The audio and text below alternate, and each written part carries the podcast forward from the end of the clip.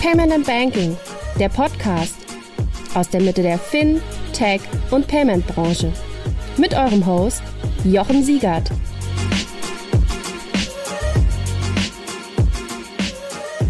Holt eure Lederjacken raus und stimmt die Gitarren. Und dann kommt zur PEX 2024. Die Payment Exchange rockt in diesem Jahr die Welt des Zahlungsverkehrs. Am 6. und 7. März wird's heiß. PEX, Drugs and Rock'n'Roll ist nicht nur unser Motto, sondern ein Versprechen und somit eure Eintrittskarte in die Welt der Payment-Innovationen. Seid bereit für hitzige Debatten, Insights und echten Austausch. Trefft die Rockstars der Branche und vernetzt euch in einer Atmosphäre, inspiriert von der Energie und Rebellion des Rock'n'Roll. PAX 24, wo Payment auf Rock'n'Roll trifft.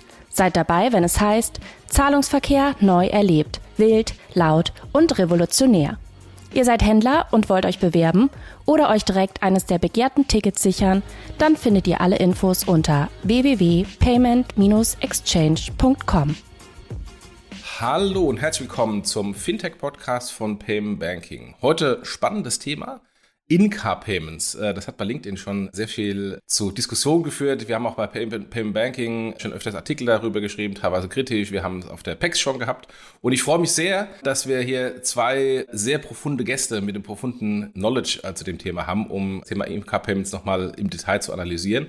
Auf der einen Seite Jens Kohn, Geschäftsführer von Starfish, eine, eine Plattform zum Thema Inca Payments. Das wird äh, Jens wahrscheinlich gleich nochmal ausführlich erklären. Und zum anderen Nico Kersten, CEO von Mercedes Pay, bei uns schon auf der PEX auf der Bühne gewesen. Hallo, ihr beiden. Guten Morgen. Ja, guten Morgen. Hi.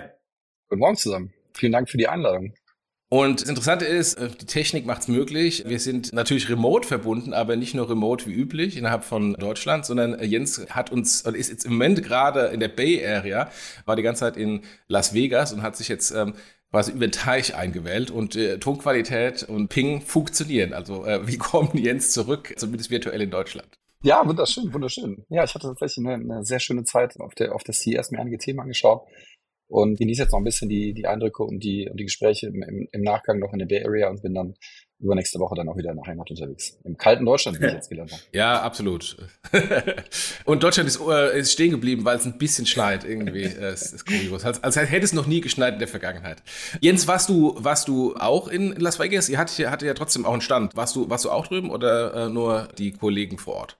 Nee, tatsächlich war ich, war ich auch vor Ort. Die hatten einen, einen kleinen Stand äh, im Rahmen unserer Partnerschaft mit der Covesa. Covesa ist so eine Allianz, die sich um Connected Vehicle Themen kümmert. Wir waren dort mit als Aussteller auf einer ja, Networking und, äh, und Showcasing Veranstaltung, haben dort unsere Lösung präsentiert. Genau, deswegen war ich tatsächlich auch auf der, ähm, auf der CS in der Folge, in der Folgezeit unterwegs und habe mir dort viele, ich sag mal, neue Themen, vor allen Dingen Automotive, Mobility nahe Themen angeschaut, habe dort viel mitgenommen, was sich dort in, im Bereich In-Car Commerce und in den Services, die digital physisch das Auto erwarten angeschaut und war sehr angetan. Ja, die CES ist ja immer viel stärker geworden, äh, fast dominiert mittlerweile von den Autoanbietern. War eigentlich so eine Fernseher- und Gadget-Devices-Show früher. Nico, war, warst du drüben oder hast du es auch den, den lokalen Kollegen äh, überlassen? Ich habe es den lokalen Kollegen überlassen, aber es ist genau wie du sagst, natürlich mittlerweile für Automobilhersteller eine extrem wichtige Messe geworden, ja, weil es insbesondere um Technologie, um den Ausblick geht, um ja, im Endeffekt das Auto wirklich auch als äh, Teil des täglichen Lebens darzustellen. Und äh, Mercedes-Benz hat ja auf der CES einige tolle Sachen äh, vorgestellt im Sinne Partnerschaften, die genau in diese Richtung gehen. Wie können wir das Auto wirklich als diesen Third Place noch viel mehr ausbauen und auch emotional aufladen und für den Kunden mehrwertig gestalten. Und dieser Third Place, ja, da war man in vielen Munde. Ja, wir haben das, wir haben zu Hause, wir haben die Arbeit und dazwischen war eigentlich in der Vergangenheit ja immer das Thema Commuting, ja, also ins Büro fahren oder zurück, ja, eigentlich ein bisschen negativ belastet mittlerweile mit den ganzen Features, die in den Autos zur Verfügung stehen und die das Autofahren mittlerweile zum Erlebnis machen und immer mehr zum Erlebnis machen werden, haben wir da, glaube ich, ne, auch eine wahnsinnigen Transformation in den letzten Jahren erlebt. Und ja, deswegen ist immer schön, äh, wenn man auf so einer äh, Consumer Electronics Show, wo genau wie du sagst, früher die die Tech-Player waren, ja, wir da mittlerweile leading of the game sind. Ja, ich meine, es zeigt äh, die Migration des Autos, dass das Auto eben nicht nur eine Blechkiste ist auf vier Rädern, sondern mittlerweile ein großes elektronisches Device mit dann In-Car-Payments. Und insofern, lass uns gleich mal in, in, ins Thema reingehen. Jens, ihr habt, also A, ist der, ist der, ist der Podcast getriggert von dir, weil du dich so ein bisschen beschwert hast, auch über meine kritischen Artikel zum Thema In-Car-Payments an der, an der Zapfsäule, was, wo du total recht hast, eben äh, nur ein kleines Teil ist und man sowieso sich fragen muss, ob das wirklich In-Car-Payments ist und nicht In-App-Payments. Und und ähm, ihr habt jetzt gerade auch ein, ein White Paper veröffentlicht. Insofern kannst du ein bisschen mal was zu eurer Company sagen, wo ihr herkommt und wie deine Definition von In-Car Payments ist, die wie gesagt weiter ist als einfach nur tanken an der Zapfsäule. Ja, total gerne. Das war tatsächlich so ein bisschen eine Herzensangelegenheit mit dem, mit dem Thema mal so ein bisschen aufzuräumen. Es gab ja unterschiedliche Diskussionen auf, auf LinkedIn in verschiedenen Themenbereichen auch immer wieder auf, auf verschiedenen Veranstaltungen zu dem Thema diskutiert. Zu der These kommen, kommen würde ich gleich tatsächlich noch mal so ein bisschen kommen, vielleicht noch ein bisschen Hintergrund, was machen wir bei Starfish eigentlich, wo kommen wir eigentlich her? Wir sind eine ja, Technologie ähm, Engineering Product Company, die, die sich vor allen Dingen darum kümmert, große internationale Konzerne dabei zu unterstützen, ja, ihre Geschäftsmodelle umzusetzen. Und das nutzen wir mit, oder das enablen wir mit, mit Technologie und versuchen mit Technologie diese Unternehmen nach vorne zu bringen. Wir haben tatsächlich über die vielen Jahre, die wir, die wir dieses Thema jetzt schon begleiten, viel Herz für Payment, auch viele Payment-Themen schon gemacht und da ein Stück weit auch besondere Stärken und, und Erfahrungen gemacht in der, in der Vergangenheit und auch immer wieder gerne mit der Automobilindustrie zusammengearbeitet. Und das ist so ein bisschen der, der Tenor, wo wir eigentlich herkommen, wo unsere Genese her ist. Wir haben eigentlich eine, eine Product Suite, die sich um sowas kümmert wie Payment Orchestration, um Multi-Acquiring, um Payment-Automatisierung, also um das Enablement einer, einer ganz modernen Payment-Organisation in großen Konzernen. Und das Ganze ist per se erstmal industrieagnostisch. Das heißt, uns ist es per se äh, gleich, ob das jetzt ein Automobilhersteller und anderer Industriekunde ist. Spannend wird es halt dann, wenn er international auf verschiedenen Territorien unterwegs ist. Dann, dann ist es tatsächlich etwas, wo wir einen, einen guten Mehrwert bieten können.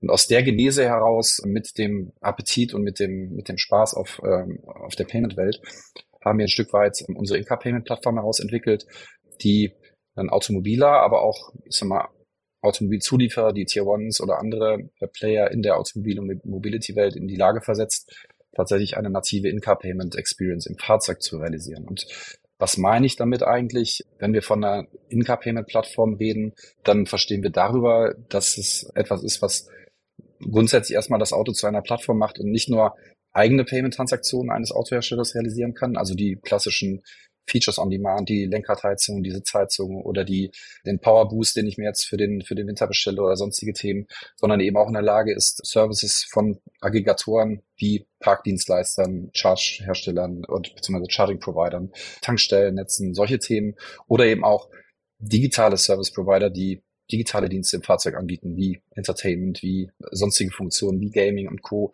äh, die, wie man es auf der CS gesehen hat, tatsächlich sehr, sehr nah am Auto sind und sehr, sehr intensiv ins Auto reingehen. Und das ist tatsächlich unser Ansatz, dass wir mit, mit unserer Lösung alle diese Modelle unterstützen können, dass entsprechend dort Transaktionen laufen können. Weil unsere Motivation, unser Ansinn ist tatsächlich, dass wir glauben, dass der Automobiler die Möglichkeit haben sollte, die tatsächlich die Payment Experience im Fahrzeug zu gestalten und nicht irgendjemand Drittes, der eine App ins Fahrzeug bringt oder eine sonstige Experience ins Fahrzeug bringt. Das ist unser Ansinn, das ist unser Beweggrund dazu. Jetzt gibt's natürlich, gerade wenn man mit Amerikanern über das Thema spricht, ist das aus der amerikanischen Sicht immer relativ einfach, weil da die Regulatorik immer so ein Stück weit einfacher ist als das, was wir aus Europa raus kennen. In Europa gibt es eine PSC2, es gibt sowas wie Secure Custom Authentication, es gibt sowas wie sogenannte MITs, also Merchant-initiierte Transaktionen, wo man sich heute relativ einfach Use Case ins Fahrzeug bringen kann. Die sind aber alle limitiert. Die sind limitiert auf gewisse Ausnahmetatbestände, die sind limitiert auf das, was heute der Regulator zulässt.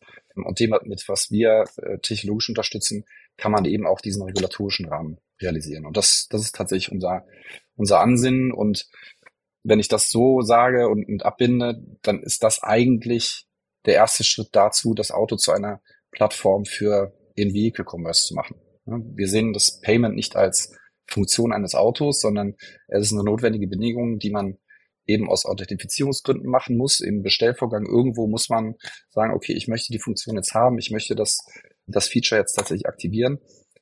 Das versuchen wir so seamless einzubetten, wie es irgendwie geht. Aber am Ende des Tages geht es darum, dass wir oder dass der Automobilhersteller in erster Linie gemeinsam mit seinen Partnern, Zulieferern Service ins Fahrzeug bringen möchte und das versuchen wir zu unterstützen. Nochmal kurz zur, zur, zur, wir denken alle gerne in, in Schubladen und du warst ja vorher bei einem, bei einem PSP, bei, bei, bei Rewe. Was seid ihr? Seid ihr ein PSP? Seid ihr ein, ein technischer Mittellayer, der Anbindungen baut? Seid ihr ein Frontend? Das wahrscheinlich nicht. Aber was seid ihr denn da genau? Also wir sind ein technischer, ähm, technischer Mittelsmann im, im Grunde zwischen den Parteien. Wir fassen keine Zahlungstransaktionen an, sondern wir sind im Grunde jemand, der Technologiekomponenten bereitstellt, die notwendigerweise ein Stück weit ins Fahrzeug kommen. Das heißt, gewisse Komponenten und, und, und Teile, Softwareteile von uns, die ins Fahrzeug kommen müssen, gewisse Teile, die ins Backend des, des OEMs kommen müssen. Das heißt, das sind Softwarestücke von uns und die kümmern sich dann darum, gemeinsam mit einem klassischen ähm, Payment Gateway, Payment Orchestrator, so wie wir den verstehen, ähm, dann darum, die Transaktionen zu routen zu den entsprechenden PSPs. Und tatsächlich sind das am Ende des Tages in, in der Ausbaustufe, jetzt gehen wir dann schon ein bisschen in das, in, in den Payment Nerd Tech rein, tatsächlich keine Payment Flows, sondern wir steuern im Grunde die, die Zahlungstransaktionen an den Empfänger dort, wo er sie haben will. Das heißt, wenn ein Parkdienstleister die äh, Transaktionsdateien selber haben möchte, um sie an seinen PSP zu schicken, dann leiten wir die entsprechend weiter. Wir können die aber auch direkt an die entsprechenden PSPs dieser Welt weiterleiten, sodass die entsprechend dann in die, in die Payment Flows der, der entsprechenden Anbieter reinlaufen. Das heißt, wir sind, wir aggregieren nicht Zahlungsflüsse, wir sind keine Store Value Wallet oder wir sind auch kein, keine Partei, die sich Gelder ein, einsammelt und auskehrt, sondern wir sind im Grunde technischer Mittelsmann zwischen den Parteien. Okay, verstanden. Nico, jetzt seid ihr äh, konkrete Anwender davon, von solchen In-Car-Payments. Kannst du ein bisschen nochmal erklären, was eure Vision als, als Mercedes ähm, rund um in-Car-Payments und die neue In-Car-Experience ist. Also sprich, ist das, ähm, äh, was sind die, was sind die Use Cases, angefangen von dem, was, Jens gerade eben sagte, mit vielleicht irgendwie Sitzheit zu kaufen. Das ist ja das Einfache, was man, was man sich vorstellen kann. Aber was sind denn auch die Entertainment-Use Cases und, und wo spielt ihr da im, im Payment eine Rolle? Ja, sehr gerne. Und ich glaube, erinnere mich noch gut, wie wir drei auch vor zwei Jahren, äh, glaube ich, auf der PEX äh, gesessen haben und sehr viel über Ökosysteme gesprochen haben. Ja. Und äh, das ist eigentlich die Welt, mit der wir erstmal anfangen müssen. Wir als Mercedes-Benz haben mit Mercedes-Me ein sehr starkes Kundenökosystem für unsere Fahrer geschaffen und daran arbeiten wir sowohl inhaltlich, das weiter aufzuladen, als auch dann natürlich in der Payment Journey. Und wenn wir dieses Ökosystem definieren, begleiten wir sozusagen den Kunden in seiner kompletten Lebenszeit mit einem Fahrzeug. Ja, das geht los, wenn du auf der Webseite nach deinem Lieblingsauto suchst, das dann hoffentlich findest, ja, dass du dir das dann reservieren kannst und dort mit einer Zahlung genau ein spezifisches Auto anzahlen beziehungsweise eine Reservierungszahlung machen kannst. Das geht bis in Full Vehicle Payments rein, um dann auch äh, in die Nutzungsphase reinzugehen. Ja, und die Nutzungsphase ist bei uns sehr stark natürlich dann von unterschiedlichen Use Cases Ebenen getrieben. Das sind einmal diese, ich sag mal, fahrzeugbezogenen Dienstleistungen, also das, was du eigentlich in deiner Nutzung des Fahrzeuges brauchst. Ja, das haben wir schon besprochen gerade, ja, entweder Fueling oder Charging. Du hast das Thema Parken. Ich war gerade Anfang Januar äh, wieder in Österreich zum Skifahren. Ja, dann kommt das äh, nette Thema äh, Maut äh, hinzu, Vignettenkauf. Ja, das sind Themen, die sehr eng verbunden sind mit dem mit der Nutzung eines Fahrzeuges. Ich glaube, das ist so die eine Ecke, wo Jens ja auch gerade schon gesagt hat, wo äh, sehr viele auch äh, externe Aggregatoren und Dienstleister äh, mit im Fahrzeug drin sind. Äh, kann, kann ich da mal kurz kann ich da mal kurz reinspringen? Also heute ist es ja so, ich habe Park-Apps, ich habe Charging-Apps und Karten, ich habe Tank-Apps, ich habe diese Maut-Thematiken, äh, teilweise, dass ich da einfach nur mal ein Auto registrieren muss, teilweise brauche ich irgendwie Hardware ähm, im, im ja. Auto. Das heißt, ihr führt das alles zusammen. Statt diesem Zoo von 100.000 verschiedenen Apps, die ich quasi für diesen Use Case, ich fahre nach Österreich oder die Schweiz zum, zum Skifahren, brauche, ähm, habt ihr das quasi alles im Auto und ich muss quasi Peace of Mind mich nicht mehr drum kümmern, sondern komme dann kurz vor der Grenze angezeigt, übrigens, du hast noch keine Maut, klick hier zum Bezahlen und das war's. Und ich muss keine App installieren und gar nichts. Das ist exakt die Vision. Ja, also ich habe Vorbereitung auf den Podcast auch nochmal auf mein Handy geguckt. Ihr teilt ja gerade bei Payment und Banking auch eure Banking-Apps. Deswegen habe ich mal geguckt, äh, was habe ich eigentlich an Fahrzeug-Apps und ich glaube, ich habe allein äh, drei Park-Apps. Ja, ja, weil im Allgäu brauche ich was anderes wie in Stuttgart, ja, äh, wie sonst wo. Und das ist genau das Schöne daran. Ja, du bist in dem Mercedes-Ökosystem. Ja, du hast um dein Auto ich sag mal, über die Mercedes Me App sowieso anzuschauen, was ist mein Füllstand, ist mein Fenster geschlossen, will ich in den kalten Zeiten morgens meine Standheizung äh, remote anmachen, bist du eh da drin. Das heißt, du hast äh, einen Mercedes Me Account und an diesem Mercedes Me Account ermöglichen wir dann auch einen Payment Account. Das heißt, du kannst dort eine Kreditkarte hinterlegen, die du dann in diesem Ökosystem nutzen kannst. Und innerhalb dieses Ökosystems bieten wir dann genau so eine Parkdienstleistung an. Und das ist dann praktisch so, ja, ich erzähle immer auch von meinen Urlauben, bitte nicht äh, falsch verstehen, dass ich nur im Urlaub bin, aber da kommen einfach die besten, die besten Beispiele her. Ich war im Sommer, waren wir in den Niederlanden, ja, und Wetter war nicht so gut, muss ich sagen, ja, hat, der Urlaub war fantastisch, Wetter war an dem Tag nicht so gut. Was machst du mit der Familie? Du fährst in irgendeine Stadt, ja, äh, ein bisschen Shopping, ein bisschen Kaffee sitzen und das Leben genießen, ja. Und du glaubst gar nicht, wie toll das ist, wenn du mit dem Auto auf irgendeinem Parkplatz in den Niederlanden fährst und auf einmal, wenn du das Auto abgestellt hast, kommt in deinem Dashboard die Nachricht hoch, hey, hier musst du bezahlen, willst du einfach deine Park Journey starten, ja? Ich muss nicht gucken, in welcher von meinen Apps ist jetzt eigentlich dieser Parkplatz registriert äh, oder es hat ja geregnet, muss ich vielleicht doch in Holland äh, zur, zum Parking-Mieter gehen und da äh, Geld äh, reinmachen oder mit Ideal bezahlen, äh, was ich als Deutscher irgendwie nicht so richtig kann. Ja, also das ist genau das Thema. Ja, wir wollen die Fahrzeugfunktionalitäten mit diesen Services intelligent kombinieren. Ja, und äh, das Schöne ist, du kommst dann zurück vom Einkaufen und äh, ich sag mal so, wenn man das Fahrzeug wieder anmacht, dann ist eigentlich auch eine logische Folge, dass man den Parkvorgang beenden will. Ja, und das macht dann auch das Auto. Ja, und das ist eigentlich das Schöne. Du kannst nicht vergessen, die App wieder aufzumachen und auf Stopp zu drücken. Ja, sondern du hast halt eine clevere Kombination von dem, was ein Auto eh macht, ja, an, aus, in Verbindung mit einem Parkvorgang starten und enden. Wenn du dann noch im Hintergrund äh, das ganze Thema Park, äh, Parkbezahlung gut gelöst hast, ist das natürlich etwas, äh, was äh, aus unserer Sicht äh, maximal mehrwertig für die Nutzer ist.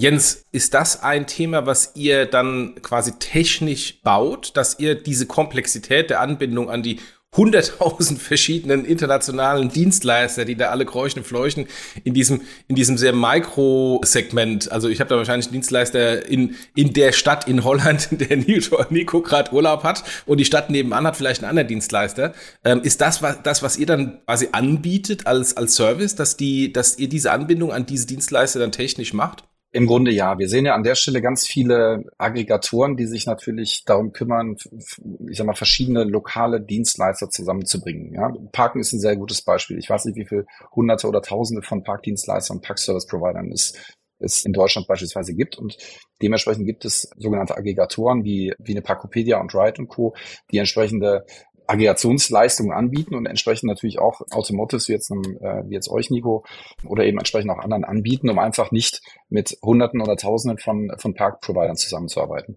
Was wir an der Stelle tatsächlich dann noch machen, ist tatsächlich die Orchestrierung der Flows am Ende des Tages zu tun, weil natürlich auf der anderen Seite auch jeder Aggregator auch am liebsten auch ein eigenes Zahlprofil eines Kunden hat, am liebsten auch eigene mal, Konfigurationen der Zahlungsdatei als solches anhat, vorzieht. Also der eine hätte gerne eine MIT, der andere hätte gerne eine klassische Customer-initiierte Transaktion, der andere hätte gerne einen, einen Recurring-Profil. Also da gibt es unterschiedliche Befindlichkeiten, wie, wie der Aggregator sein, sein Sounds, sein Sounds-Datei erhalten möchte. Und das ist etwas, wo wir helfen können, wo wir sagen, wir konfigurieren im Grunde in, in unserem Orchestration Layer diese Konfiguration der entsprechenden Sounds-Dateien und wenn klar ist, dass ein äh, Partner wie eine Ride, ich nenne jetzt nur ein paar Beispiele, oder eine Parkopedia gebordet wird, dann wird entsprechende Konfiguration erstellt, welche, welche Art von Dateien werden dort ausgetauscht. Und dann ist es entsprechend einfacher, diese Sounds-Dateien auszutauschen. Das heißt, ihr seid Anführungsstrichen nur derjenige, der die Stecker und die Steckverbindungen baut und eure Kunden sind dann diejenigen, die tatsächlich die kommerziellen Verträge mit den verschiedenen Dienstleistern dann auch äh, aushandeln. Genau, das heißt, wir sitzen nur tatsächlich an der, an der technischen Seite und müssen uns im Moment noch, ich gehe davon aus, dass wir da in, in, in einigen Jahren über gewisse Marktstandards auch sprechen, die sich hoffentlich dann durchgesetzt haben, wo wir auch mit Partnern wie Sona Covesa zum Beispiel zusammen, zusammenarbeiten, um einfach so gewisse Marktstandards aufzubauen, dass nicht jeder Player mit jedem Automotive über die Basiskonfiguration sprechen kann. Aktuell tun wir das. Aber im Grunde die kommerzielle, die kommerzielle Beziehung findet immer zwischen dem Dienstleister oder dem Tier One und, und, und dem Automotive an der Stelle statt. Okay, also ihr seid quasi der Weg durch den Dschungel, weil, weil der so komplex ist, macht ihr äh, das dann einfacher für eure Kunden. Genau, genau. Okay. Sag mal, Nico, jetzt haben wir, haben wir dieses Ökosystem-Thematik ja auch auf der letzten PEX oder vorletzten PEX, weiß gar nicht, besprochen. Was ist denn seitdem passiert? Und äh, du hattest ja auch erzählt, dass, äh, dass ihr äh, darüber auch schon Transaktionen gemacht habt, also sprich irgendwie Autos verkauft habt. Wa was ist denn von Vision schon tatsächlich umgesetzt worden und was wird genutzt? Ja, also im Endeffekt sind wir da wirklich mit Full Speed dran, viele Länder mit vielen Use Cases äh, zu bedienen. Und das Schöne an diesem Ökosystem, und ich habe es gesagt, also unsere, unser Ziel ist es von, ich suche ein Auto, ich möchte ein Auto kaufen, über die Nutzungsphase dann auch in die Retention-Phase, also auch Angebots, Angebote dann äh, am Ende der Nutzungsphase, äh, wie ich möchte dann ein äh, neues Fahrzeug äh, leasen oder finanzieren, anzubieten. Und genau auf dieser Journey, glaube, gibt es gefühlt 10 bis 15 Zahlungspunkte, die wir unterstützen und das mittlerweile auch schon in äh, über 45 Märkten mit lokalen Payment. Das heißt, wir haben auch einen internen Orchestration Layer gebaut, der im Endeffekt die Mercedes-Benz-Welt, ja, also auch unsere internen, ich nenne es mal Komplexitäten mit verschiedenen Bereichen, Sales, After Sales, ja, fahrzeugnahe Themen sind dann eher äh, bei R&D angesiedelt, der quasi diese Plattformen, die das alles äh, fachlich ermöglichen, im Sinne Shop-Systeme zum Beispiel oder Fahrzeugintegration, die verbinden wir sozusagen weltweit mit der Payment-Welt. Und was wir da äh, mittlerweile erreicht haben, ist, wie gesagt, in mehr als äh, 40 Ländern sehr viele Use Cases von, ich starte mit einem Reservierungspayment, ich mache in UK, mittlerweile kann ich digital das komplette Fahrzeug bezahlen. Ja, und das Schöne daran ist, das passiert. Ja, also da wird man manchmal ein bisschen hellhörig, aber äh, wir haben mittlerweile schon einige Transaktionen, ja, um die genauen Zahlen zu sagen, äh, wo wir Autos von über 150.000 Pfund ja, mit digitalen Payments per Open Banking ermöglicht haben. Ja, und das ist natürlich. Ich wollte gerade fragen, wie läuft das denn? Läuft das über Open Banking oder über Kreditkarte? Ist der Kreditkartenrahmen äh, groß genug? Ja, ja es gibt äh, Kunden, ja, äh, es gibt natürlich Kunden, die auch äh, Kreditkarten haben, die das ermöglichen werden. Aber ich sag mal, aus einer Geschäftslogik von Mercedes-Benz wäre es natürlich auch von der äh, Fee-Strukturseite äh, nicht so vorteilhaft. Von daher haben wir uns genau dieses Thema Open Banking in UK angeschaut, wo das ich sag mal, im Vergleich, sag ich mal, zu Deutschland oder Kerneuropa schon äh, weiter auch in der Kundenakzeptanz und Nutzung ist. Und wir sehen da enorme Vorteile, äh, ich sag mal auch Vertriebsprozesse äh, von Fahrzeugen zu beschleunigen und auch digital erlebbarer zu machen. Und das sind äh, quasi Themen, ja, auch Anzahlungen von Autos, die immer mehr ähm, in den verschiedenen Regionen auch erfolgreich genutzt werden. Ja, also wenn wir zum Beispiel Launches von Sondermodellen haben oder das erste Mal mit einem Fahrzeug in einen bestimmten Markt gehen, in Asien ist es mittlerweile Usus, dass die online exclusive angeboten werden.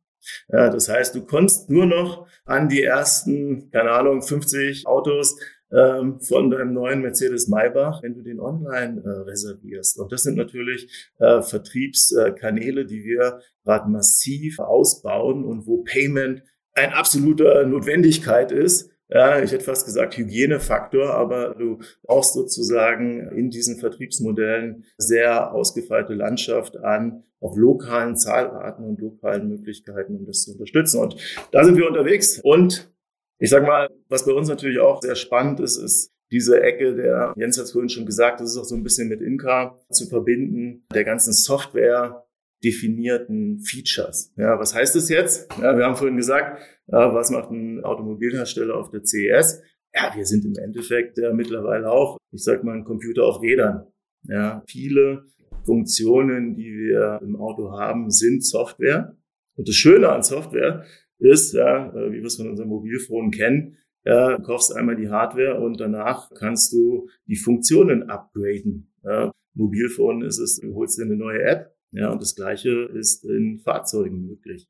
Äh, auch ein super Thema natürlich, wenn du der Zweitbesitzer bist und der Erstbesitzer, keine Ahnung, das digitale Radio vergessen hat, äh, in sein Auto zu konfigurieren. Das war früher ein Riesenthema. Heute ist es ein Softwarepaket, was dir over the air aufs Auto draufgespielt wird äh, und wo du quasi dein Auto auch äh, noch in der Nutzungsphase upgraden kannst. Und das ist ein neues Geschäft. Das heißt, das, was ich in der Vergangenheit das, was ich in der Vergangenheit als Autobesitzer gekauft hat, wird nicht zurückgesetzt, wenn ich das Auto dann an die zweite Hand weitergebe, sondern das wird weiterleben. Genau, es gibt, äh, es gibt okay. verschiedene Funktionen, die zum einen am Auto hängen, am Fahrzeug, und es gibt Funktionen, ja. die äh, hängen am Nutzer. Ja, also das ist das Schöne auch im Sinne äh, Individualisierung. Ja, also ähm, du hast einfach mittlerweile die Möglichkeiten, das sehr stark auf den Nutzer zu individualisieren. Ja, und damit ergeben sich natürlich auch als Automobilhersteller neue Geschäftsmodelle, indem wir dort äh, Upgrades und Softwarepakete äh, und neue Features, die vielleicht erst zwei Jahre nachdem du das Fahrzeug gekauft hast, überhaupt erst auf den Markt kommen, äh, dann auch äh, dem Kunden noch gut anbieten können. Und das sind auch unglaubliche Wachstumscases, äh, die wir weltweit sehen. Und wenn wir nochmal in die Zukunft schauen Richtung hochautomatisiertes Fahren und so weiter, werden dort immer mehr Features kommen, die genau in diesem Business Case äh, unterwegs sind. Und vielleicht noch ein wichtiger Punkt ist, ähm, ich habe vorhin schon über dieses Ökosystem gesprochen und das Ökosystem ist für uns natürlich alle Use Cases, die unter Mercedes-Benz verkauft werden, abzudecken in den ganzen Märkten. Aber auch in allen Frontends. Ja, wenn wir als Automobilhersteller über Frontends oder über Kundeninteraktionspunkte reden, ja, dann reden wir natürlich über Web, App und Inka, aber wir reden auch über Point of Sale Retail. Ja, wir haben ein tolles Produkt, ja, und äh, wenn du dich mal reinsetzt, dann kannst du es anfassen und fühlen, ja, und auch diese Experience, ja, und das in diesem Gesamtkontext Ökosystem und auch Payment zu denken und zu entwickeln, ist etwas, wo wir mit Vollgas unterwegs sind und wo wir wirklich Omnichannel-Angebote in vielen Ländern schon live haben. Und ja, wir freuen uns eigentlich täglich, wenn ich morgens, also mein erster Arbeitsgang ist, ins Dashboard zu gucken. Ja, äh, ich äh, habe das Glück, dass ich jeden Tag mit einem Lächeln starten kann. Ja. Ich würde ich würd da gerne mal auf einen Punkt einen Punkt ergänzen, den du, den du genannt hast, Nico, der wir auch tatsächlich so ein bisschen kontrovers auch in den letzten Tagen, Wochen auf, auf LinkedIn diskutiert haben, nämlich die Frage Ökosystem, Plattform, welche Rolle spielt da das Auto? Und du hast was ganz Wichtiges gesagt, Nico, dass wir sind jetzt so ein Stück weit an dem, an dem Punkt, wo immer mehr neue Themen in das Fahrzeug kommen, wo wir über Over-the-Air-Updates reden, wo wir über Nachkonfiguration, Upgrades aus Sicht des Autoherstellers reden. Wir sehen aber auf der gleichen Seite auch extrem viele ja, Anbieter dort draußen, das sind so klassische Tier Ones aus der Zulieferindustrie beispielsweise, die sagen, die, die können Lichtkonfigurationen beispielsweise, Entertainment-Konfigurationen im Fahrzeug tatsächlich nachträglich erweitern, upgraden und verstehen im Grunde ihr eigenes Service-Portfolio auch ein Stück weit als Plattform im Fahrzeug. Das heißt, wir, wir sehen dort heute schon, dass gewisse ja, App-Marketplaces in das, in das Fahrzeug Einzug halten. Wir sehen, dass, dass das Thema Gaming ganz massiv nach vorne getrieben wird. Wir sehen ganz massiv das Thema Entertaining und, und Streaming-Themen, Content-Themen. Habt ihr, Nico, ja auch mit, mit entsprechend Amazon und, und Audible gelauncht. Also das ganze Thema, was tut man eigentlich im Fahrzeug, ist ein Riesenthema. Und wenn wir jetzt heute noch darüber nachdenken, was, was machen wir zukünftig eigentlich, wenn das Auto selbst fährt, die ganze Zeit im Fahrzeug, ja, das heißt, wir lassen uns entertainen, wir werden vielleicht ein bisschen arbeiten, wir werden hier und da Themen machen. Also da, da ist ein ganzes Potpourri an, an Chancen da, ähm, wo das Auto tatsächlich ein Stück weit eine andere Rolle spielt, als es es heute tut. Und das ist das auch, wo, wo das Ökosystem herum das, das Fahrzeug im Grunde als Plattform versteht, um diese ganzen Themen ist mal ja, Jochen, du hast ja gerade gefragt, was haben wir quasi äh, in den letzten Jahren gemacht? Und zum einen muss man schon sagen, das ganze Thema Angebot von diesen ganzen Features im Auto, das ist jetzt nichts, was, was letztes Jahr erst äh, live gegangen ist. Also diese digitalen Dienste, diese Softwareerweiterung, Ende 2019, Anfang 2020 haben wir da die ersten Shops ins Auto gebracht. Und seitdem ja, wird dieses Angebot immer weiter ausgebaut. Und ich glaube, Jens hat es am Anfang schon gesagt, ja, du kommst natürlich mit den verschiedenen Angeboten, die in so einem Auto zur Verfügung stehen, auch äh, an den unterschiedlichsten Payment-Flows vorbei. Ja, wir haben MIT gesprochen, aber wir haben auch über CIT gesprochen. Und auch da waren wir letztes Jahr ja ein bisschen aktiv und haben im Auto das Thema Strong Customer Authentication ermöglicht, indem wir wieder ja, clever sozusagen das, was wir im Auto bereits haben, die Hardware, ja, mit Software und Payment zusammengebracht haben. Und wir nennen das Mercedes Pay Plus ja, aus unserer Sicht das erste wirklich native In-Car-Payment, wo du im Auto dann auch wirklich deine äh, starke Kundenauthentifizierung, den Fingerprint durchführen kannst. Ja, und das ermöglicht uns im Endeffekt das Auto nicht nur technologisch, ja, das ist so, was Jens sagt, ja, wir brauchen Plattformen, wir brauchen Integrationen und Schnittstellen zu vielen Service-Providern, ja, aber gleichzeitig müssen wir natürlich auch schauen, dass das Shopping im Auto, der Commerce im Auto auch so einfach wie möglich stattfinden kann. Und dann brauchst du halt äh, Customer Experiences, die, die auch ermöglichen, bei einer CIT-Transaktion mit einem Fingerprint äh, auch europäische Regulatorien äh, sicherzustellen. Und das ist das, wo wir auch sehr stolz sind, dass wir das äh, letztes Jahr äh, gemeinsam mit den Schemes für bisher zwei Use Cases auch in Deutschland schon gelauncht haben. Und das werden wir konsequent weiter ausbauen, um überhaupt auch für den Kunden so einfach wie möglich zu machen, diese, ähm, äh, diese Dienste zu nutzen und äh, auch ja, E-Commerce-Shopping-Erlebnisse im Auto zu. Ich meine, ihr seid ja, und das weiß ich sogar noch von meinen Eltern, also da war noch, habe ich noch gar nicht lange an Autofahren selbst nachgedacht, aber von meinen Eltern habe ich es mitbekommen, als sie von euch ihre Autos gekauft haben, dass ähm, Mercedes als, glaube ich, einer der ersten immer sichergestellt hat, dass die auch unabhängigen Vertriebsstellen, also die unabhängigen Autohändler, mehr oder weniger eine gleiche User Experience haben, also dass sie gleich aussehen ähm, und dass es eigentlich kein Unterschied ist, ob das jetzt ein, ein, ein Werkshändler ist in den großen Städten oder ein freier Händler irgendwo in den kleinen Städten, dass es überall ein Mercedes-Experience ist und man eben nicht darauf ab, abhängig ist, dass dann der eine Händler ein bisschen besser dran geschult oder die Schulung umsetzt als der andere. Und äh, insofern, das macht ja total Sinn, dann auch auf der auf der Payment-Sicht ähm, und auf der auf der äh, Services-Sicht da ein quasi ein Mercedes-Layer zu setzen und das unter Kontrolle zu haben, statt zu hoffen, dass dann die eine oder andere App das gut oder weniger gut umgesetzt hat. Ganz genau. Ja, also das ist genau das Thema, äh, was du gerade beschrieben hast, ist, äh, dass natürlich unsere, ich sag mal, physischen Kontaktpunkte, ja, unsere Retailer, unsere Werkstätten nach bestimmten Standards arbeiten. Aber das ist natürlich auch der Anspruch, den wir dann in der Interaktion mit dem Auto extrem fokussieren. Also wirklich diese Digitalisierung des Nutzungserlebnisses muss Mercedes-Standards folgen. Und deswegen ist es auch wichtig, dass wir A, die Technik verstehen, sie auch treiben und genau auch so einen Weg aufmachen, äh, um Innovationen wie Mercedes Pay Plus als erste in der Automobilindustrie einfach mal auszuprobieren. Ja, und äh, darüber zu reden, wie wir es heute tun, ja, weil wir sind da am Beginn ja, von einer größeren Entwicklung aus unserer Sicht, die, ich sag mal, auch mit mutig manchmal unterstützt werden muss und einfach mal losgelaufen werden muss. Ja, und dann äh, wird man auch auf dem Weg viele äh, Möglichkeiten sehen, um das einfach äh, alles noch schöner zu machen. Ja. Kannst du unterstreichen, was, was du dazu sagst, Nico? Das ist der entscheidende Faktor, tatsächlich die Experience im Fahrzeug so zu gestalten, dass die Team, das funktioniert am besten, denkt, denkt der Fahrer nicht über sowas wie einen Zahlungsprozess und Autorisierungsprozess nach.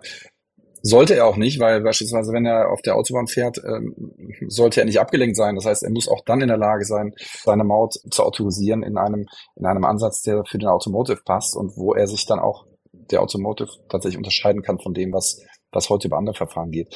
Da ist, wenn man so ein bisschen in den, in den Status vorguckt, ist noch viel strubbelig und viel an losen Enden noch auf der Service Provider, auf der Aggregatoren sich zu tun, aber der Weg ist ist ganz klar derjenige, glaube ich, den ihr, den ihr dort vorgeht in, in der User Experience von Seiten Mercedes, das zusammenzuhalten und dort für den Kunden tatsächlich eine, einen Prozess und eine, eine UX darzustellen, die für den Kunden in dem Moment, wo er sich gerade befindet, tatsächlich. Ja, jetzt darf ich sogar noch einen draufsetzen, ja, weil du hast gerade gesagt, für den Fahrer, was wir äh, schon seit einiger Zeit auch sehr stark konzentrieren, ist eigentlich ähm, gerade in diesen digitalen Erlebnissen nicht nur fahrerzentriert zu sein, sondern passagierzentriert. Ja, wenn du heute in so Autos guckst, ja, und ich will euch nicht schon wieder mit meinen Urlaubserlebnissen langweilen, ja, aber meine Frau hat im Endeffekt einen riesen Tablet vor sich und meine Kinder haben auch ein riesen Tablet vor sich und äh, was wollen die machen? die wollen das so nutzen, wie sie es zu Hause mit dem Tablet einfach kennen. Ja, und ich bin froh, dass wenn ich dann doch im Stau stehe, äh, dass ich mich äh, aufs Autofahren äh, oder Staustehen konzentrieren kann. Ja, und alle anderen äh, sind quasi äh, beschäftigt und, und können äh, sozusagen die technischen Möglichkeiten, die in den Autos vorhanden sind, auch nutzen. Ja, also das heißt, ja, wir äh, haben natürlich viele Use Cases, die, ich sag mal, fahrerzentriert sind. Es gibt aber immer mehr Use Cases, ja, und es ist insbesondere Entertainment, die dann auch, ich sag mal, passagierzentriert sind. Oder, ja, wenn du über Sachen nachdenkst, wie, dass du dann doch 15, 20, 25 Minuten an einer äh, Charging-Station stehst, ja, auch da ja, äh, ist die Frage, daddelst du auf deinem äh, Handy oder nutzt du nicht diese doch sehr großen Screens, die mittlerweile auch fantastische CPUs und GPUs drin haben, da dann doch äh, ein anderes Erlebnis zu bekommen. Ja, also auch da sind noch so viele Entwicklungen, die im Endeffekt das Erlebnis Auto definieren, ja, und wo du Services clever kombinieren kannst, ähm, wo ich denke, da ähm, tut es gut daran, das Thema Payment von Anfang an zu denken, weil das Schlimmste wäre jetzt irgendwelche Service zu bringen, wo dann das Thema Payment sehr hakelig, mit losen Enden, strubbelig, hast du, glaube ich, gerade gesagt, Jens. Ja, das ist ein gutes, äh, ein gutes Bild dafür. Ja, wir müssen das integriert denken, weil sonst äh, wird es nicht angenommen werden. Wobei die Anforderungen ja auch immer unterschiedlich sind. Also der, der Fahrer hat ja andere Anforderungen, also sprich eher die Tanken, Parken, Maut-Thematik als der Beifahrer oder äh, gar hinten rechts in der S-Klasse. Da geht es wahrscheinlich nur um Entertainment. oder um und, äh, ob da, ob da, ja, oder und Videokonferenz, genau. Und ob da irgendwie das, das Parken bezahlt wird oder nicht, interessiert den hinten rechts nicht.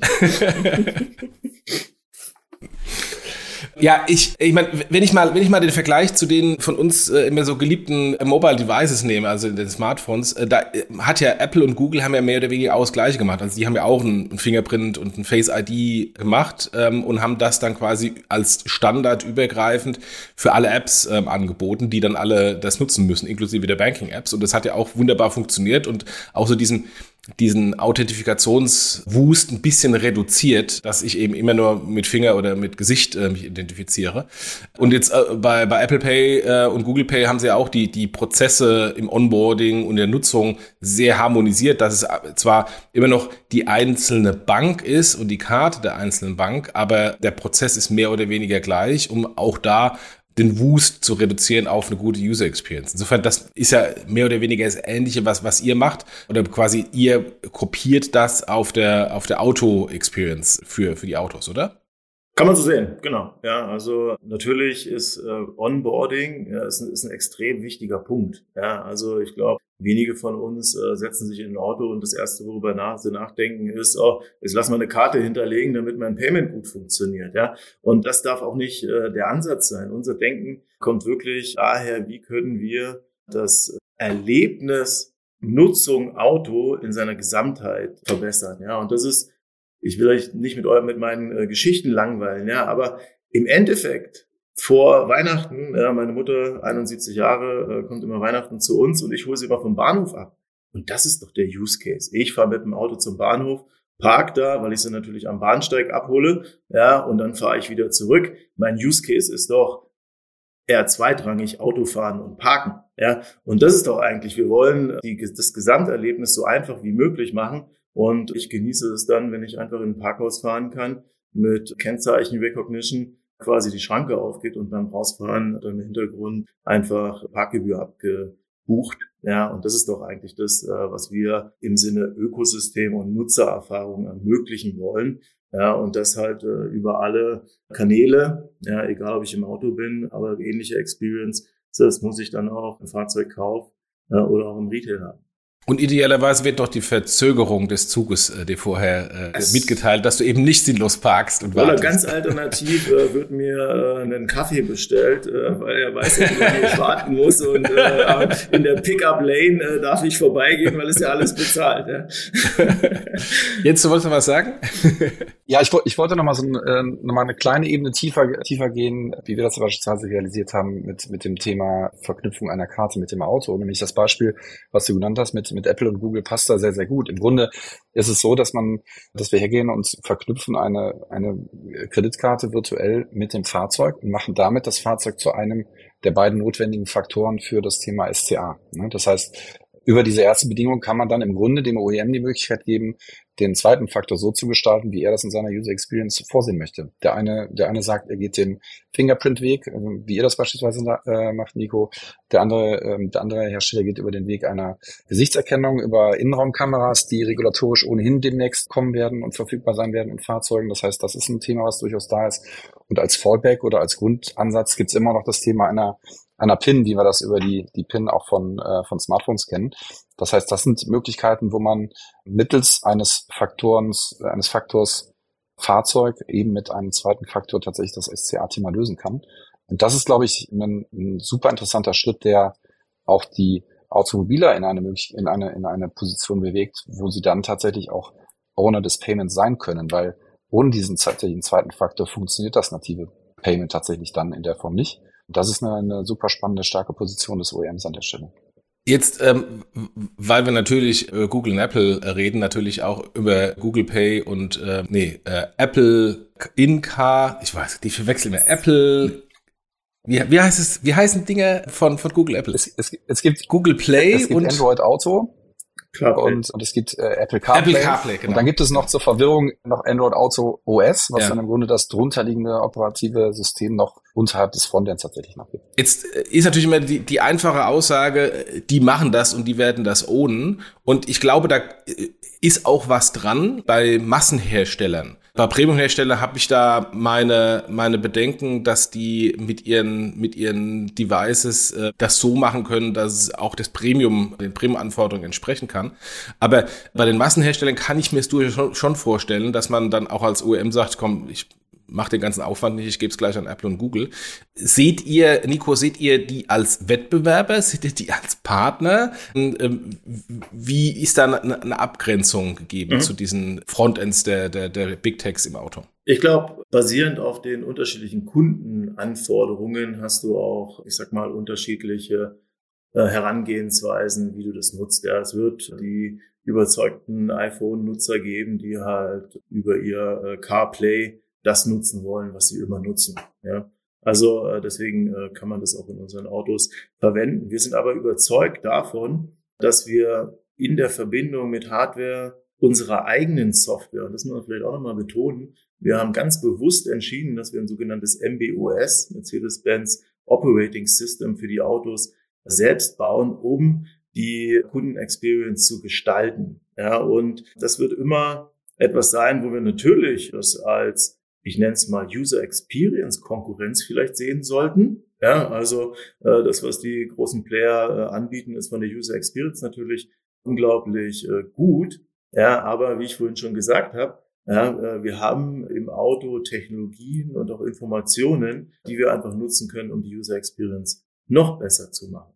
Wir kennen genau den Ladestand eines Autos. Wir wissen genau, an welcher Ladesäule er wann stehen wird, äh, wenn er äh, die Navigation über unser äh, Navigationssystem gemacht hat. Ja, und wir können genau mit vielen anderen Informationen die Experience einfach noch einfacher machen, als wenn du das auf einem Mobilfon nutzt. Ich glaube, das ist das eine, ja, im Sinne User Experience ist das, glaube ich, eine gute Challenge, der wir uns stellen und wo wir aber überzeugt sind, dass wir das äh, äh, vielleicht sogar in einigen Teilen sogar noch besser machen können für bestimmte Use Cases. Ähm, zum anderen, und deswegen ist äh, diese Leier, sage ich mal, vom Ökosystem, die ich heute schon ein paar Mal gebracht habe, so wichtig. Inka ist für uns ein Ausspielungsort von dem, was wir anbieten. Ja, wir stellen sicher, dass du in einer Web-Experience, in einer App-Experience oder im Retail auch die gleichen Möglichkeiten hast, äh, Services zu kaufen, natürlich unterschiedliche zum Teil, aber genauso auch in einer Payment-Experience. Also wenn wir wieder am Beispiel Karte äh, bleiben, das Mercedes Mi-Zahlprofil, was du bei uns hinterlegt hast, kannst du äh, natürlich in jedem Kanal nutzen und das macht es eigentlich auch einfach. Ja, also ähm, wir haben vielleicht einen Apple CarPlay, einen Android Auto, ist im Kanal Auto, ja, also fahrzeugbezogene Dienste äh, vielleicht ein Konkurrent, ja, aber in anderen Ecken eher nicht. Ja, und das ist, glaube ich, auch wieder die Stärke, die wir haben, dass wir ein sehr starkes Ökosystem haben, dass wir sehr engagte Kunden haben, die das auch nutzen. Und in dieser Verknüpfung, denke ich, haben wir da einen sehr guten Stand. Ja, also ich habe gerade den Fall, äh, jetzt nicht, nicht eure, euer Auto, eure Marke, mein Auto ist gerade eine Inspektion. Da gab es einen Fehler mit dem, mit dem Parksensor. Das habe ich denen gesagt, schaut mal, dann kam eine, eine SMS und dann klicke ich drauf, dann sehe ich ein Video, der, der Parksensor vorne rechts kaputt. Ich kann Haken setzen, reparieren 250 Euro und habe den Auftrag dann somit bestätigt. Aber das ist zwar nett, aber ist null integriert. Also äh, bezahlen muss ich ja, wenn ich ja da bin, trotzdem noch mit meiner klassischen Karte. Insofern wäre das natürlich besser, das voll in der, im, im Lebenszyklus zu integrieren und dann äh, nicht nur eben in-car auf dem Display, sondern eben halt auch die vor- und nachgelagerten Prozesse, wenn ich nicht im Auto bin, trotzdem das das zu bezahlen. Ganz klar, digitale Bezahlung und du kannst dann auch nach den Öffnungszeiten an die Keybox gehen, äh, die einfach Exakt, deinen ja. Schlüssel rausholen. Ja, und das ist genau das, wo ich sage, äh, wenn wir diesen Omni-Channel-Ansatz, den du auch gerade beschrieben hast, zwischen einer Werkstatt-Experience und einer digitalen Zahl-Experience, wenn wir den äh, sehr gut spielen, und das machen wir in vielen, vielen Ländern auch schon sehr gut, ja, da entsteht da so viel Kundennutzen, dass äh, auch dann die weiteren Services dann auch immer mehr genutzt werden. Also ich bin da extrem optimistisch und äh, freue mich da äh, auf die Zukunft, ja, weil das, was wir gerade sehen, sind quasi erstmal das Auto fertig machen für unterschiedliche Arten des Commerce, ja, und der Content, äh, der kommt jetzt äh, High Speed rein. Und jetzt der, der, der Mehrwert davon ist ja dann, dass ich die A, eine wahnsinnige Komplexität von verschiedenen Anbietern habe, wo ich dann so eine so, so ein Concentration Layer brauche, der das macht, weil ich glaube eben nicht dran und das ist ja das, was wo ich mich immer sehr stark bei bei dem Thema Inca Payments reibe an den teilweise sehr Hype Aussagen von einzelnen Use Case Apps. Ich glaube eben nicht dran, dass ich irgendwie diesen 100.000 großen Zoo mir installiere für den Use Case eine App und jeden Use Case eine App inklusive Login, sondern dass in irgendeiner Weise gebündelt in beispielsweise hier dem, dem Mercedes-Account habe und eben nicht äh, 100.000 andere Accounts habe. Und dafür brauche ich dann Dienstleister, die das mir ermöglichen. Genau, genau. Das ist, ähm, das ist letztlich die, die Value Proposition, die wir, die wir an der Stelle haben. Ähm, ich glaube, die, die Kommunikation der, der unterschiedlichen Aggregatoren, der unterschiedlichen Player, die wir jetzt aktuell im Markt hören und sehen, ist natürlich auch der aktuellen Situation geschuldet, dass wir natürlich noch in der Situation sind, viele dieser Themen, viele dieser Services wollen noch gebaut werden, viele der Kunden wollen noch gewonnen werden. Es ist natürlich auch für einen Automobiler interessant, wenn ein Aggregator kommt, der schon x 100.000 Kunden gebordet hat mit entsprechenden Sounds Credentials, zumindest mal für den Stand heute. Nichtsdestotrotz glaube ich, dass wir in, in der Zukunft nicht unterschiedliche Kundenportfolien mit ihren Services, mit ihren Applikationen, mit eigenen Zahlungsmitteln in der eigenen App bei einem Fahrzeughersteller integriert sehen werden. Ich glaube, das, das möchte am Ende des Tages kein Kunde, dass er sich in seinem Fahrzeug drei, vier Zahlungsprofile anlegen möchte bei, bei unterschiedlichen Playern. Das wird sich mit der Zeit zeigen und auch die Gespräche, die wir mit den Aggregatoren führen, die gehen schon in die Richtung auch, dass deren Hauptinteresse daran ist, Angebot zu bündeln und weniger tatsächlich Zahlungsmittel zu sein oder, ähm, oder tatsächlich dort, dort den Zahlungsservice anzubieten, sondern vor allen Dingen Aggregationsservice anzubieten. Und ich glaube, das wird in den kommenden Jahren werden wir da eine, eine Verschmelzung von, von Kundenzahlen und auch, ich sag mal, Payment-Profilen sehen, hin zu dem Punkt, dass man eben ein Kundenprofil bei seinem Automobilhersteller hat und dort von dort aus dann entsprechend auch die Zahlung orchestrieren kann. Ich meine, wir haben das ja alles schon mal durchgespielt bei Mobile Payment. Da gab es auch 100.000 Individual-Apps, 100.000 Nischenlösungen zum Bezahlen vom Kaffee in der Kette und zum Bezahlen Kaffee in jener Kette. Das hat alles in der Regel nicht funktioniert. Heute ist das das übergreifende Payment mit Google und Apple Pay und, und diese, diese Nischenlösungen sind alle wieder verschwunden. Und ähm, Ähnliches sehe ich im Moment hier. Ähm, ich kann mir nicht vorstellen, dass die die Individualplayer, die nur Tanken an der Zapfsäule machen oder nur das Bezahlen in der Stadt an jener Säule anbieten, dass die langfristig überleben können. Das wird über ein Ökosystem dann äh, von den Automobilherstellern oder vielleicht von den Googles, Apples angeboten, aber eben nicht die, die kleinen Anbieter, die aber im Moment am lautesten sind und das Thema ähm, quasi die, die, die Deutungshoheit im Moment haben, wo man glaubt, das ist irgendwie so der, der, große, der große Hype und das sind die großen Gewinner. Ich glaube, all die, die im lautesten sind, werden, werden das nicht bekommen. Ich glaube, dass die, dass sie ein, ein entsprechend super relevantes Angebot schaffen für die Autohersteller, ja. ne, ins Fahrzeug ja. zu kommen. Also Infrastruktur genau. von Parkplätzen, ja. Infrastruktur und diese Themen. Und ich glaube auch, wenn man sich in die, in die Zahlen ein bisschen reindreht, dort ist auch ein Geschäftsmodell drin. Ich glaube nur nicht dran, dass wir dann äh, jeweils ein eigenes Zahlungsmittel sehen verbunden mit diesen Services. Ja. Das ist im Moment zwingend notwendigerweise notwendig, um diese Themen buchen zu können. Aber sobald wir über In-Car-Payment-Lösungen reden, so wie wir das jetzt in den letzten 15 Minuten gemacht haben, dann, dann besteht diese Notwendigkeit nicht mehr, die, diese, diesen Wildwuchs an Themen zu haben. viele, viele Mobile-Apps auf unseren Smartphones funktionieren mit Apple Pay bzw. Google Pay. Das heißt, da gibt's einen Service, da gibt's einen Mehrwert ja. aus der aus der Applikation heraus. Das Payment ist dann irgendwann verloren gegangen und wird entsprechend durch die durch die Plattform selbst abgewickelt. Und so so stelle ich mir das eigentlich auch in der in der Automobilindustrie vor. Absolut. Ich bin mit meinen Fragen durch. Also ich glaube, auch wenn das vielleicht im anderen Artikel nicht durchkommt, ich glaube durchaus an das In-Car-Payment-Potenzial. Ich glaube, das ist sehr, sehr groß. Nur von den Anbietern, die heute im Moment so laut sind, da glaube ich nicht dran. Ähm, und ich reibe mich da natürlich auch mal gerne ähm, und, ähm, und leg da mal die Hand in die Wunde bei dem einen oder anderen Anbieter. Insofern aber äh, vielen Dank für die ganzen Insights, Jens und, und Nico. Habt ihr noch irgendwas, was ich vergessen hatte zu fragen, was ihr noch loswerden wolltet? Ja, ich glaube, wir haben es äh, sehr umfänglich äh, betrachtet und ähm, es ist so ein bisschen, wie du sagst. Ja? Also da sortiert sich gerade einiges. Ich bin aber extrem positiv, wo das hingeht. Ja, also äh, wir werden da äh, noch Sachen sehen in der Zukunft.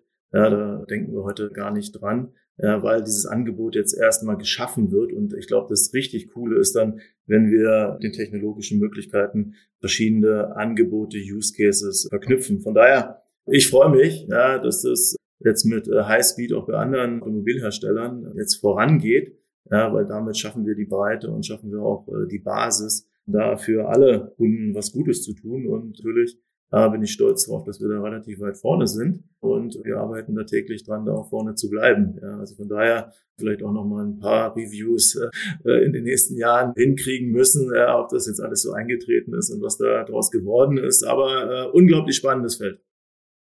Ja, aber die, die Komplexität ist natürlich die verschiedenen technischen Integrationen und vor allem dann die internationale Komplexität. Also ich war ja ganz früher mal äh, auch bei einem Online-Spielanbieter Payment verantwortlich. Die waren global und man glaubt gar nicht, was eine einfache Kreditkartenzahlung komplex sein kann, wenn man eben nicht nur in einem Land oder einer Region das macht, sondern wirklich global denkt. Und insofern das ist natürlich sehr, sehr viel Aufbau von Infrastruktur erstmal notwendig, bevor wir überhaupt über diese User Journeys reden können und die auch liefern können. Also was wir tatsächlich ja noch nicht, noch nicht wissen, wie die, wie die Zukunft aussieht, wie das so typischerweise der Fall ist. Ich meine, wir stellen uns alle vor, was, was der Hersteller alles im, im Auto anbieten kann, vor allen Dingen was so Entertainment und solche Themen angeht. Wir wissen alle nicht, was passiert, wenn das Auto demnächst oder in, in, in ein paar Jahren hoffentlich teilautonom, ganz autonom fahren kann. Ob wir dann alle tatsächlich vor dem Screen des Herstellers sitzen oder ob wir dann alle vor dem Tablet, wie jetzt meine Kinder auf der Rückbank vor dem Tablet sitzen und tatsächlich dann irgendwie doch wieder über, über ein Apple und Google Device äh, ähm, konsumieren. Oder ähm, vor der VR-Brille im Auto. genau, ne? Wir, wir, werden jetzt bald die, äh, ich sag mal, die, die, die nächste Brille an der Stelle sehen.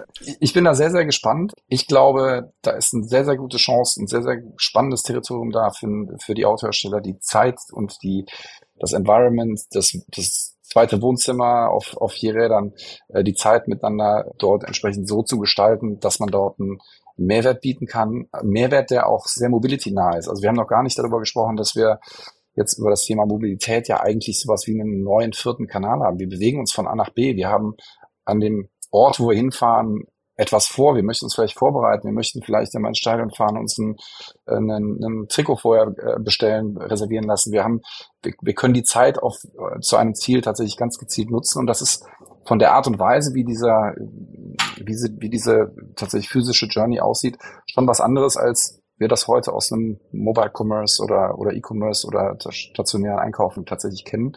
Und da wird noch sehr, sehr viel passieren. Und was ich mir wünsche, ist tatsächlich, dass dass wir alle miteinander so ein bisschen die, äh, die, die Trommel schwingen. Nico gerne ähm, auch gemeinsam und auch schauen, dass die Ideen dort weiter in den Markt gehen. Ich glaube, da können wir alle nur von profitieren. Und tatsächlich, wenn die Hersteller auf der anderen Seite, aber auch die, die Provider und das Ökosystem tatsächlich so ein Stück weit die, die Chancen erkennt und auch ich sag mal, den Ease der Integration und tatsächlich dort auch ich sag mal, gewisse Standards einfach nutzen kann, um einfach ihr Geschäft zu machen und ihre Services so anzubieten, wie sie wollen, wenn wir das ein Stück weit möglich machen und aufzeigen, was dort drin ist, dann glaube ich, kann das ein, eine sehr spannende Zeit werden. Mir ist gerade noch eine Frage eingefallen. Sorry, wenn ich die jetzt nochmal äh, reinschmeiße. Weil Jens, du gerade eben gesagt hast, ähm, Mobility. Mobility ist ja eben auch eben nicht nur, dass ich mein Auto vor meiner Haustür habe und da mit dem äh, 24 Stunden rumfahre oder auch nicht, sondern Mobility ist eben, dass es eben nicht mehr dieses eine Auto ist, sondern dass ich vielleicht mehrere Autos nutze. Also diese ganzen Use Cases und dieses Mercedes-Benz-Profil, Nico, kann ich das dann auch nutzen, wenn ich jetzt beispielsweise Carsharing mache oder äh, flexible, ich äh, nehme jetzt, habe jetzt meinen meinen Mercedes zu Hause, fahre in Urlaub, mache einen Mietwagen als Mercedes und setze mich dann den Mercedes rein und dann konfiguriert er sich dann mit meinem Profil äh, von meinem Auto zu Hause? Ich glaube, mehrere Ebenen der Antwort. Nummer, Ebene Nummer eins ist ja, du kannst dich in jedem Mercedes mit deinem Profil einloggen. Und auch dafür ist ja der Fingerprint-Sensor zum Beispiel da, ja, dass äh, auch sensible Informationen, die an deinem Profil hängen, auch geschützt äh, sind. Ja, also das heißt, du kannst dich einloggen und dann hängt es wieder so ein bisschen, wie vorhin gesagt, äh, davon ab, äh, inwieweit äh, bestimmte Sachen fahrzeugbezogen oder nutzerbezogen sind. Also wir werden dir, ich glaube, bestimmte Features einfach auch nicht in jedes Auto ermöglichen, weil das Auto vielleicht technisch damit gar nicht ausgerüstet ist. Ja, also das heißt, die Möglichkeit, diese Services dann auch in verschiedenen Fahrzeugen anhand deines Profils zu nutzen, ist gegeben. Noch nicht 100 Prozent, aber in immer mehr. Gut, ja, wir sind fast bei einer Stunde. Vielen Dank für die ganzen Insights. Also ähm, auch wenn ihr oder auch ihr Hörer mich immer sehr kritisch zum Thema In-Car Payments hört, bitte unterscheiden. Ich bin sehr kritisch zu den einzelnen Anbietern, die in der Nische der Nische der Nische sind und, und glauben, ganz groß zu sein. Aber ich glaube durchaus an das Ökosystem, an die Use Cases, die wir gerade eben besprochen haben und dass da, dass da auch wirklich Volumen äh, warum kommt und dass ich auch vielleicht Volumen von anderen Zahlmethoden, beispielsweise das Abholen des Autos, was ich heute machen muss, um dann zu bezahlen, auf In-Car-Payment äh, migriert, weil ich eben keine Lust habe, das Auto abzuholen an der Theke, sondern vielleicht einfach zum Hersteller hinfahre, meinen Schlüssel aus dem Safe hole und losfahre und dann die Bezahlung quasi mit dem Verlassen des Autos vom, vom, vom Autohändler, vom Hof des Autohändlers automatisch äh, äh bezahlt wird. Insofern, da gibt es ja hunderttausend Möglichkeiten, die, die viel einfacher die User Experience des Kunden ge gelöst werden können als heute. Genauso. Dann vielen Dank euch für die, die ganzen Insights. Und ja, das Thema ist, verlässt uns nicht. Ich glaube, es wird uns noch äh, in den nächsten Jahren begleiten. Und äh, irgendwann werden wir dann auch mehr, mehr Zahlen sehen, welche von diesen Use Cases auch tatsächlich dann at scale genutzt werden. Welche Use Cases wir vielleicht auch überschätzt haben, dass die Kunden das nicht so sehen. Aber insofern, das bleibt ein spannendes Thema. Vielen, vielen Dank für die ganzen Insights. Und ja, lass uns, lass uns in Kontakt bleiben und, und gucken, wie es sich weiterentwickelt. Wunderbar, vielen Dank. Sehr, sehr gerne. Danke für die Zeit. Dir, Nico, dir, Jochen. Bis, Bis dann. Danke euch. Tschüss.